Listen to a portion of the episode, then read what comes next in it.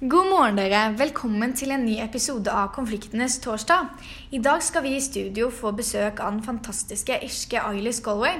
Her kommer hun opp trappene, ser vi. Hei, takk for at jeg fikk komme hit til dere i dag. Velkommen. Hvordan har du det? Veldig bra. Hvordan har du det? Helt suverent. I dag skal vi gå i dybden i den store konflikten som tok sted i Nord-Irland. Hva syns du om det, Ailis? Eh, Jeg syns det er en fin tanke. Jeg har jo selv vokst opp i Nord-Irland når denne konflikten faktisk foregikk. Ja, for når var det, Ailis? Det var i 1990. Ja, for du har jo selv gått ut på sosiale medier og snakket om denne konflikten. Ja, eller det du husker fra denne konflikten. Det stemmer. For du ble jo født i 1990, og det er et par år inn i hendelsen. Hvordan var det for deg? Jeg er jo klar over at jeg ble født litt inn i det.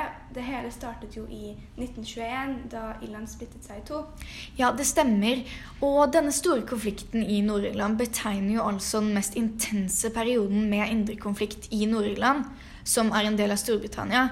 Men Ailis, kan ikke du fortelle litt mer om hva som skjedde i 1921? Hvis du har kunnskap om det, selvfølgelig. Ja, det kan jeg godt. Så Irland splittet seg jo i republikken Irland og Nord-Irland. Og helt generelt så var det sånn at Nord-Irlands protestanter, eh, som da var rundt 50% av befolkningen, de hadde lyst til at Nordland skulle forbli en del av Storbritannia. Men så var det jo katolikkene, som var litt færre, rundt 40% av befolkningen. Og de hadde lyst til at Nord-Irland skulle bli en del av republikken Irland. Mm, det er jo helt riktig. Og det ble jo da til eh, en uenighet som senere ble større og større over tid. Det var jo det som førte til alle disse årene med vold, egentlig. Mm. Etter hvert kom jo også The Troubles. Nettopp, og det er jo det engelske ordet for alle de årene mellom 1968 til 1998.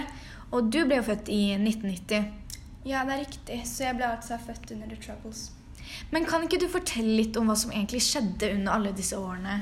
Jo, klart det. The Troubles er en betegnelse vi bruker når vi snakker om den 30 år lange borgerkrigen mellom republikanere og lojalister.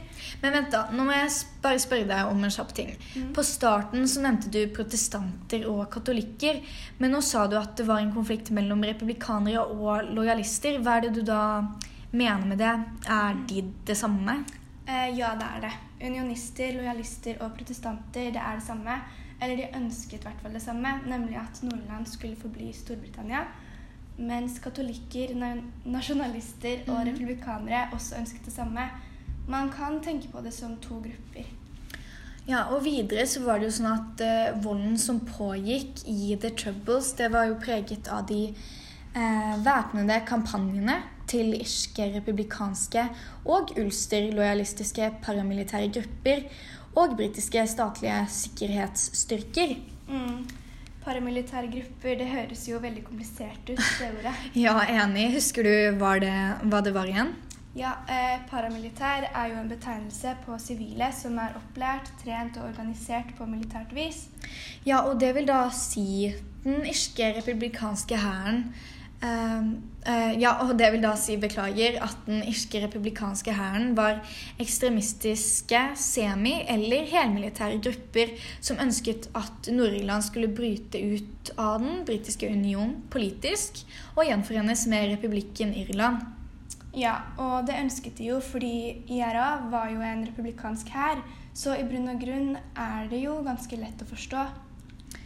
Ja, det er veldig mange som synes at konflikten i Nord-Irland er litt rotete og kanskje litt vanskelig å forstå.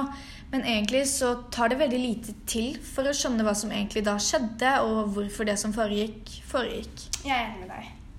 I løpet av alle disse årene skjedde det et par hendelser som kanskje er viktig å ta opp. Klarer du å nevne noen, Ailis? Mm. Eh, søndag 30.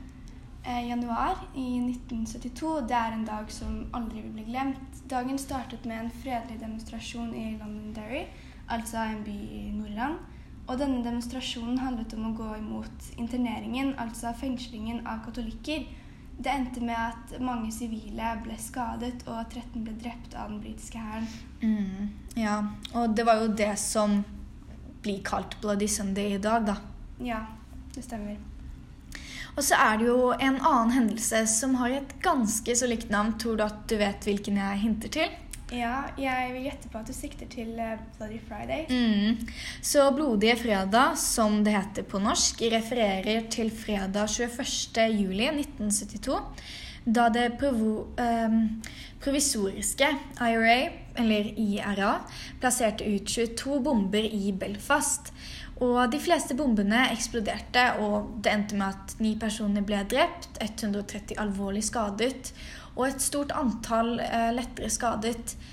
Det ble gitt eh, advarsler om de fleste bom bombene, mm. noe som begrenset tapet av menneskeliv.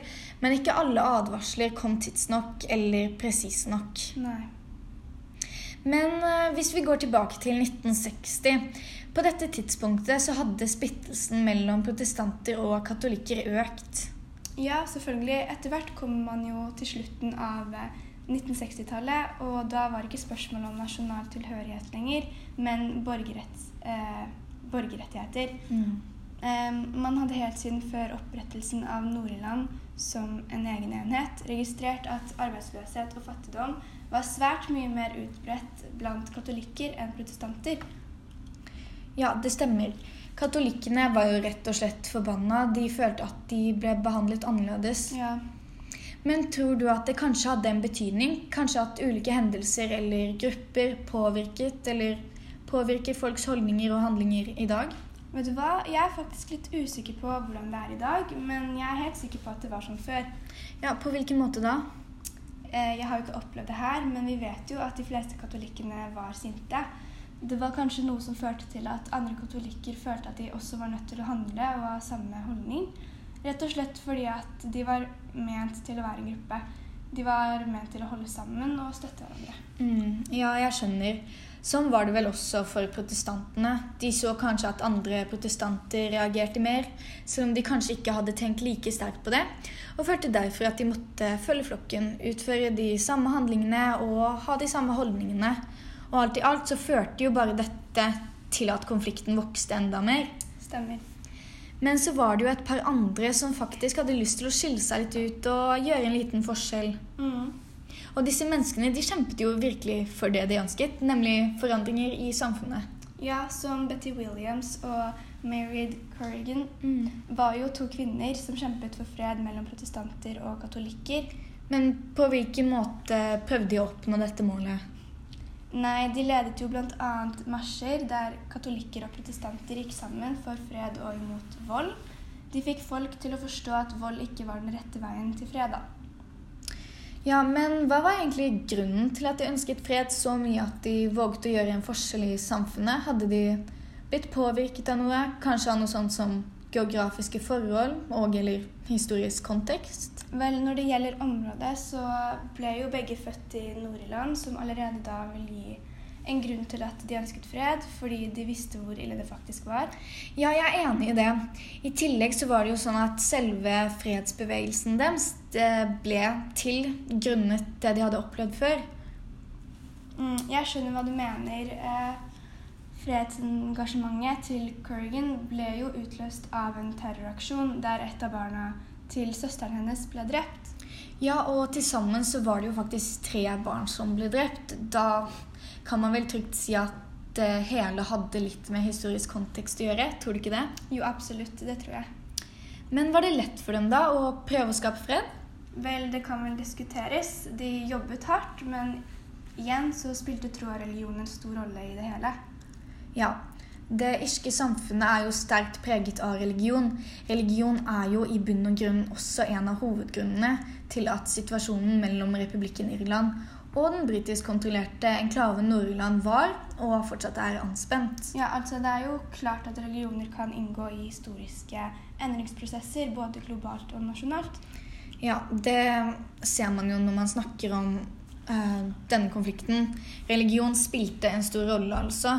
Man kan jo prøve å tenke seg hvordan det hadde vært hvis alle hadde trodd og ment det samme. Da hadde jo alle vært enige, egentlig, og da hadde man vel slippet all den volden. Mm. Men sånt gjelder vel også kristendommen og andre religioner? Ja, selvfølgelig. Det kan man jo se når man graver dypere i andre konflikter. Religion kan handle om mye forskjellig, alt fra tilhørighet til levemåte. Mm. Mm. Men etter flere tiår med fastlåst konflikt så nådde endelig fredsforsøkene gjennom Belfast-avtalen, eller langfredsavtalen som den oftest kalles. Og det er jo en prinsippavtale om fredsprosessen i Nord-Irland mellom den britiske og irske regjeringen. Avtalen ble signert den 10. april 1998. Ja, og de, eh, det ble støttet av de fleste politiske partier i Nord-Irland. Men øh, hvordan er dagens situasjon da? Vet du noe om det? Ja, det er fremdeles spenninger på øya i dag. Det er fred i den grad at det ikke er noen militær konflikt mellom nord og sør, men det er fremdeles et anspent forhold mellom dem. Igjen så spilte tro en stor rolle, og det gjør det jo fortsatt. Men tror du at alt det du har opplevd, har påvirket deg på et vis?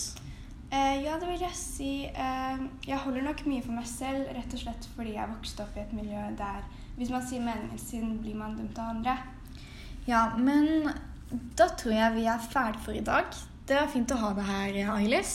Takk for at jeg fikk komme. Det var hyggelig. Ja, vi ses. Ha det. Ha det.